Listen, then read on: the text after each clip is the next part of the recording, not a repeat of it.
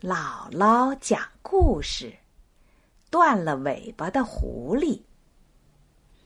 有一只狐狸遭到了不幸，它被捕兽器夹断了尾巴。这只狐狸觉得没有尾巴是一种耻辱，日子很不好过。他思来想去，决定劝说别的狐狸。都去掉尾巴，大家都一样了，自己的缺点也就好掩饰过去了。可是别的狐狸怎么能轻易就同意割掉尾巴呢？他想来想去，想了个主意。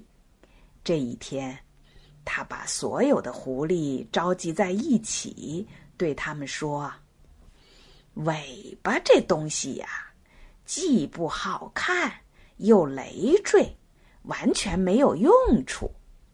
你看，我把我的尾巴割掉了，于是一身轻松，多好啊！所以我劝你们呐，都割掉尾巴，这样呢，又轻松又好看。狐狸们听了。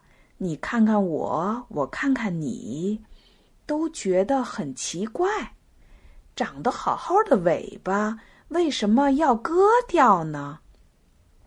可是听这只狐狸说的也有一些道理，而且它自己不就没有尾巴了吗？这时候，有一只老狐狸歪着脑袋想了想，挤到前面。